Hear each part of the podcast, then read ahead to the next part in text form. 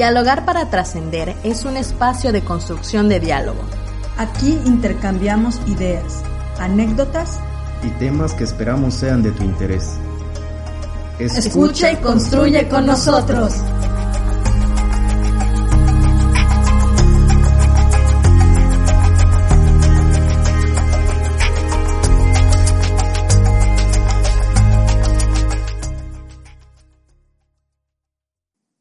Bienvenidos y bienvenidas a su podcast Dialogar para Trascender. Yo soy Carmita. Yo soy Shadid y en edición está Davi.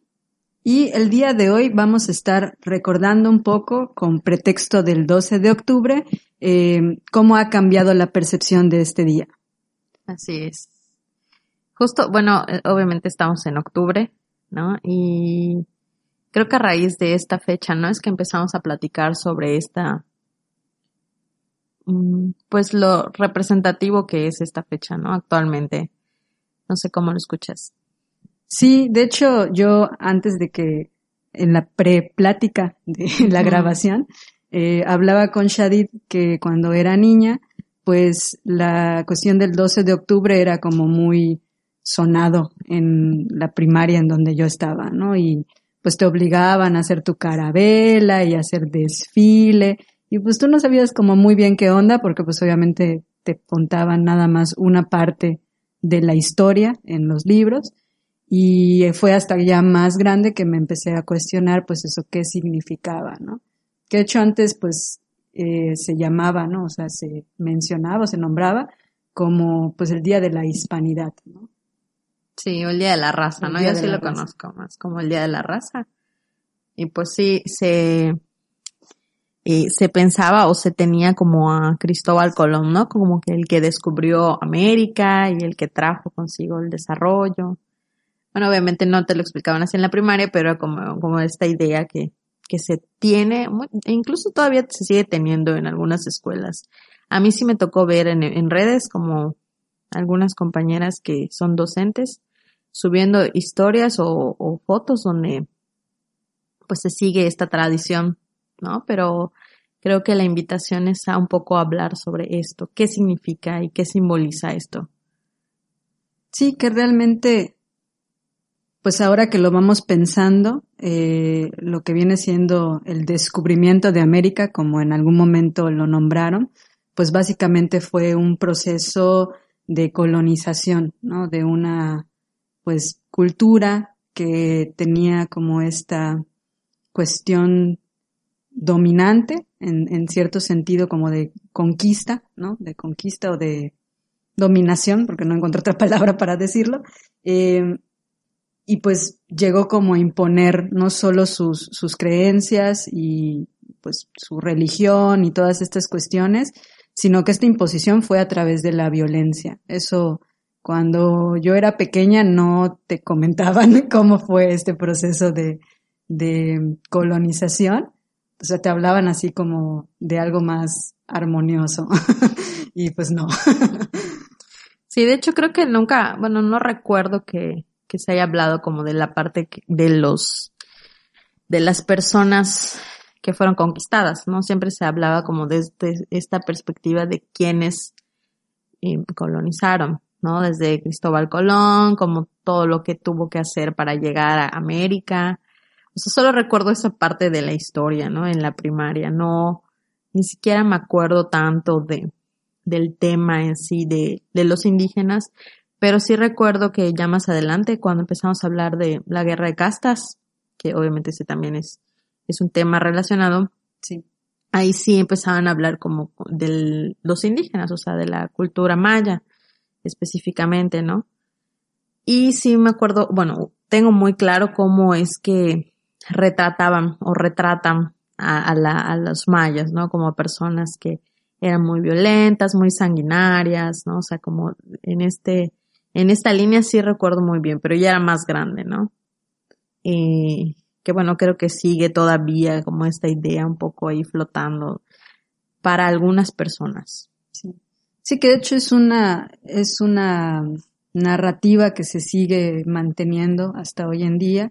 Yo recuerdo eh, en algún momento haber visto en el Facebook que este no sé si es una página o una revista en línea que se llama, creo que Vox, no sé si la conoces, que es española, eh, pues hablaba, o sea, tenía como una imagen en donde estaba pues un español con, como rodeado de indígenas y decía algo así como, pues en el momento en el que eh, casi casi los españoles llegaron a salvar a los indígenas de las como las guerras tan sangrientas que estaban teniendo entre ellos, ¿no? Y hablaban como un poco de, de, este como complejo de Salvador, ¿no? De que nosotros llegamos y, ayudamos a que la civilización eh, continuara, ¿no? O, se diera en estos lugares.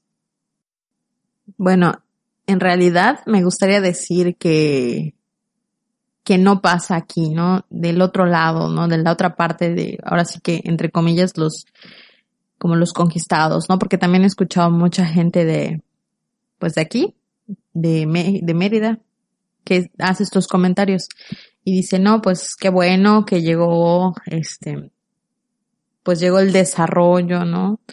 Y que nos conquistaron porque trajeron la lengua, este, el, el español, trajeron como varios animales, etcétera, etcétera, etcétera, ¿no? Entonces también existe como este otro discurso que, que apoya esto que comentas. Sí. Sí, que de hecho aquí pues tú ya tocas eh, uno de los temas principales que vamos a estar abordando hoy, ¿no? Que es la cuestión del racismo, ¿no? Inclusive el racismo muy internalizado que, que a veces tenemos, ¿no? Y que reproducimos entre nosotros, entre nosotras.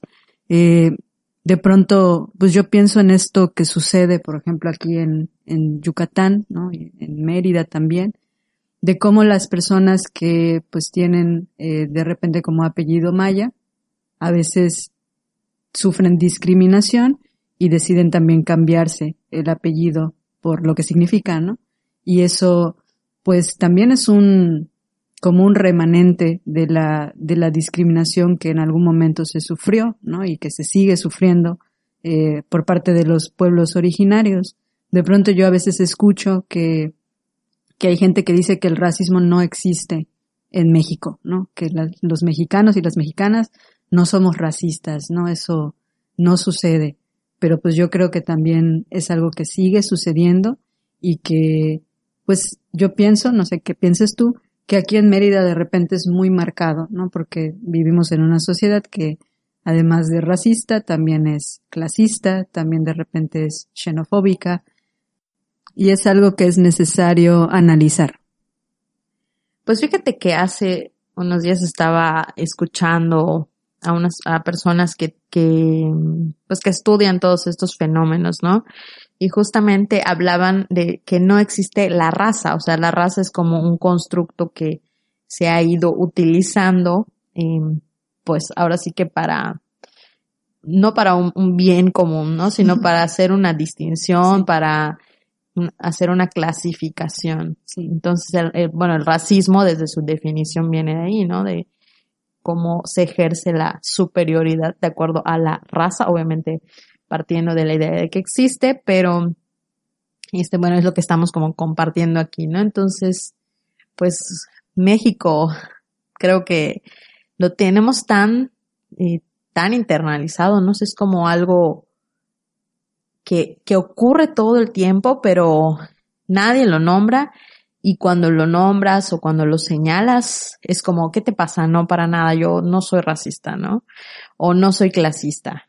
Y por supuesto, eh, Mérida, Yucatán en sí es, es un, no creo que Mérida, no sé, de repente sí pienso en Yucatán y estoy segura de que se da en otros lugares, pero pues en Mérida, que es el lugar donde, pues donde nosotros vivimos, es, como muy evidente, sobre todo si estás, este, o sea, estás tan metida en, en estos, en estas formas, ¿no? Que se dan en, en, Mérida, que pues es muy evidente todo esto que comentas. Sí, que de hecho aquí también pues vamos a esta cuestión del, del trato diferenciado que muchas veces se da hacia las personas, pues por su color de piel, ¿no? Eso es, eh, Inclusive aquí dentro de Mérida, pues hay, hay, hasta la distinción de las colonias, ¿no? O sea, de qué, qué tipo de gente vive en qué colonia, como el, el norte, el sur y, y, siempre hay como esta distinción, como tú dices, ¿no? De la, de la división, no solo en cuanto al, al fenotipo, ¿no? Sino también a qué fenotipo pertenece a qué tipo de clase social, ¿no? Entonces, a mí pues de repente me sigue sorprendiendo cómo hay un trato marcadamente diferenciado para las personas blancas que para las personas que somos más morenas, ¿no? Justo, y lo voy a platicar, ¿no? Justo hace poquito le contaba a Shadid que yo tuve una experiencia que también me costó como trabajo acomodar, eh, porque pues tenía tiempo que no me pasaba, ¿no? O sea, ya me ha pasado, pero tenía tiempo que no me pasaba, ¿no? Y pues en un espacio que pues también se vende como, como un espacio inclusivo y como un espacio seguro para las mujeres, un espacio feminista, pues fui a un evento y la persona que me atendió, una persona blanca, extranjera, eh, pues fue como muy, muy grosera con, conmigo y con mi pareja, eh, y casi casi nos, nos puso en una mesa ahí al lado de la cocina, como para que no nos viéramos en las fotos, ¿no? Este, y luego pues yo al, al final me di cuenta que pues todas las personas que estaban ahí, todas las mujeres que estaban ahí, pues la mayoría eran mujeres blancas, ¿no? Y justo me sorprendió lo que, lo que tú misma me, me hiciste ver, ¿no? Que decías, chispas, en estos espacios, se supone que son cosas que no deberían pasar, pero pasan, ¿no? Y, y son cosas que, que a veces no, no siempre se pueden hablar, ¿no? Sí. Sí, justamente creo que hay una mezcla, ¿no? Aquí vamos a enfocarnos un poquito tal vez más en Mérida, que es lo que ocurre, ¿no? Que se habla de Mérida la Blanca, ¿no? De hecho, el, para el 12 de octubre, este, no, se hizo una manifestación con el mentado monumento eh, a los Montejo, ¿no? Y lo que ocurrió ahí es que, pues, los policías eh, hicieron, o sea, un, chorro, o sea, hay, hay fotos en, en, redes, ¿no? Obviamente, no todas las redes, porque el gobernante actual paga publicidad y, ¿verdad? También se eliminan ciertas imágenes que no favorecen. Claro. Pero bueno, este, el, el punto es que algunas personas se subieron a este monumento, eran tres personas, en, en, esta manifestación y de repente como 50 policías estaban rodeando el monumento, ¿no? O sea, como hablando o defendiendo y, y, no sé si realmente había una convicción ahí por medio, ¿no? Porque estaban como defendiendo una, pues, una estatua que aparte no tiene como un valor histórico. O sea, realmente está ahí porque pues los gobernantes decidieron ponerlo en algún punto, pero eh, pues no tiene el mayor sentido, ¿no? Aunque sí representa, obviamente, lo que ocurre aquí en, Mérida, porque justo lo decías hace ratito, ¿no?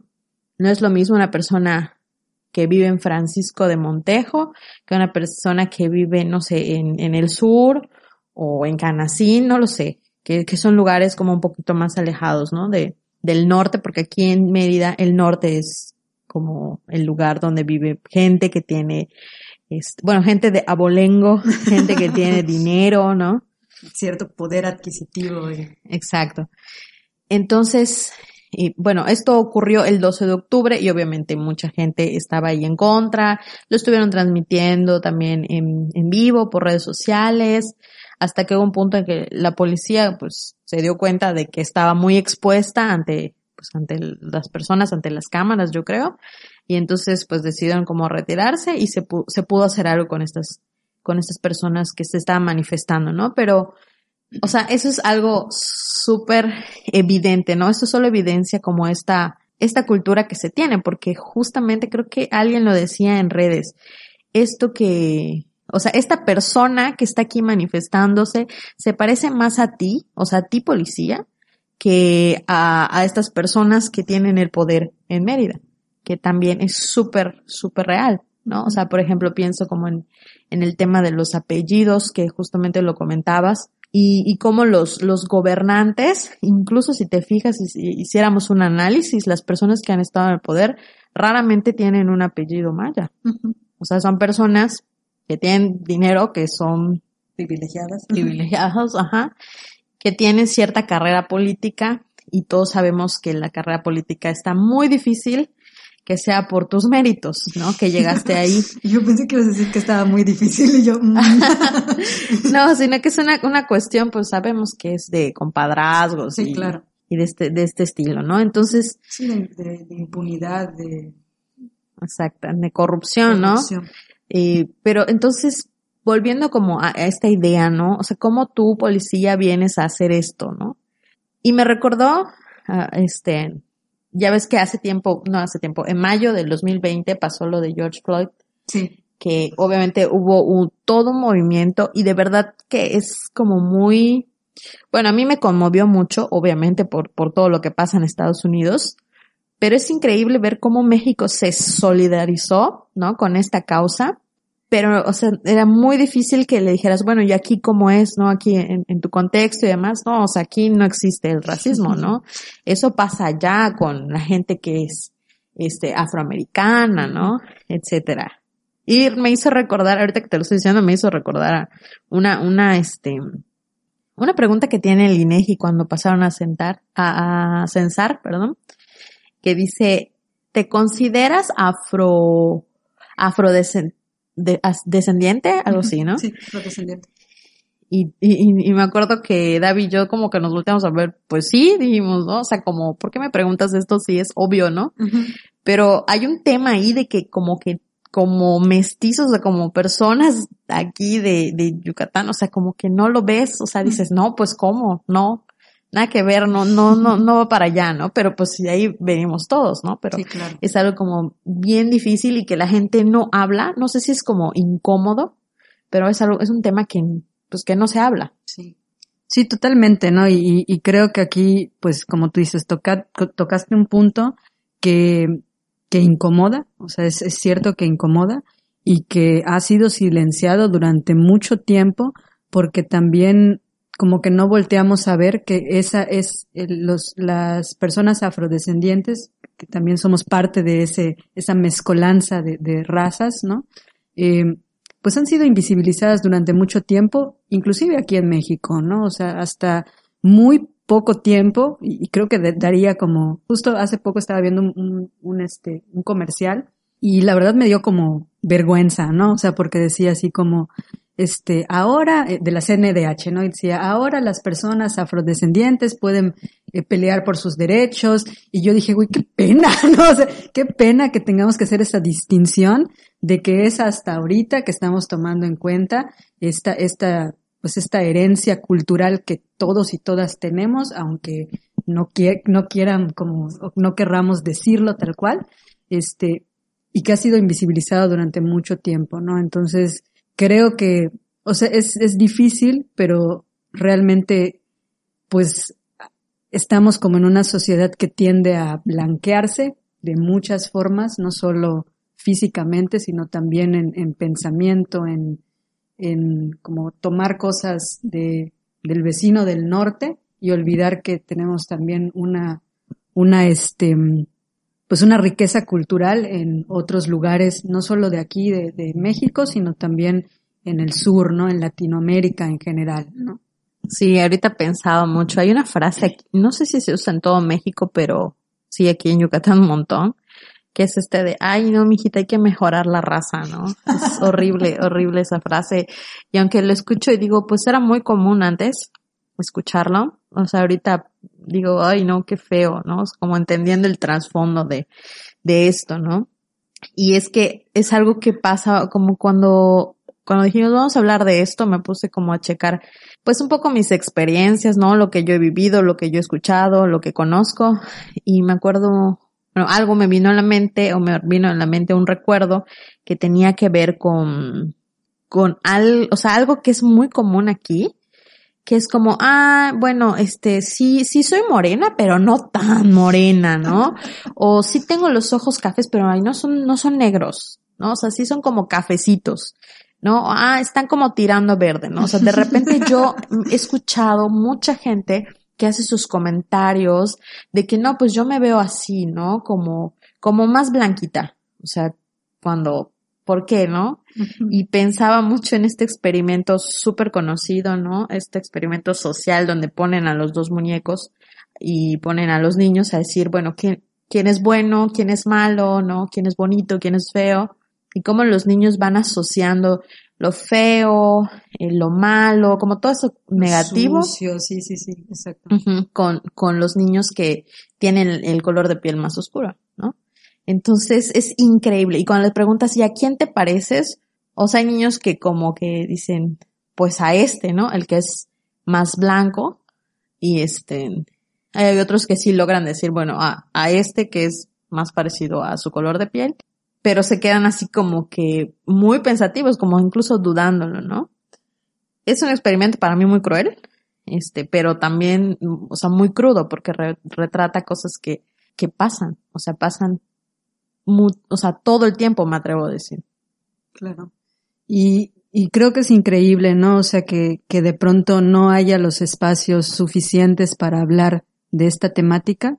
O sea, creo que e, esta cuestión de, racismo, de clasismo, de inclusive como xenofobia, es algo que muy poca, o sea, en muy pocos espacios he podido platicar con las personas que me rodean, porque como tú dices, ¿no? Estamos un poco disociados de la realidad y es algo que no queremos ver, ¿no? Pero pues en este, en este podcast, pues también queremos como eh, darles la oportunidad de que lo vayan reflexionando, de que también pues creo que crecimos, ¿no? En una sociedad que también tiene como estos choques culturales y revisando también que, pues qué actitudes tenemos hacia estas cuestiones que estamos platicando y también cómo podemos abrir espacios de diálogo para también, pues mirar la otra cara de la moneda, ¿no? Y no comprarnos estas ideas ya prefabricadas y ya muy, muy blanqueadas y muy maquilladas de lo, lo que es la superioridad de la raza, que pues como bien decía Shadid, es algo que, que pues, o sea, la raza es un constructo y es algo que nada más nos divide y pues empezar como a caminar hacia otro lado. No sé qué piensas. Sí, o sea, creo que en primer lugar ponerlo aquí, ¿no? O sea, a, a, a dialogar, o sea, ponernos a dialogar con respecto a esto que, que siempre ha estado, pero pues vale la pena como tomarse un tiempo para pues checar cómo a mí me, me impacta, ¿no? O sea, y cómo me, me toca, qué hago yo con esto, ¿no? Es decir, qué tanto también yo he tenido conductas racistas, clasistas, estoy segura, o xenofóbicas, estoy segura de que no estamos, este, exentos, ¿no? Entonces, sí observar qué es lo que está pasando, ¿no? Si, real, si lejos de, de vivir como en, en comunidad estamos eh, clasificando, estamos dividiendo, estamos separando, ¿no? Entonces, yo creo que sí es un, es un pretexto un poco el, el platicar aquí como para ir reflexionando sobre estos temas que obviamente lo, los platicamos así muy un poco rápidamente porque creo que dan, son temas que dan para mucha charla, pero bueno, también somos conscientes, ¿no? Del tiempo que, que tenemos para, para no cansar tal vez a la audiencia. Entonces, pues la invitación ahí está. Les agradecemos muchísimo por habernos acompañado y seguirnos acompañando pues durante todo este tiempo. Les recordamos nuestras redes sociales. Estamos en Instagram como arroba trascendercapsi y en Facebook como trascender centro. Gracias. Adiós.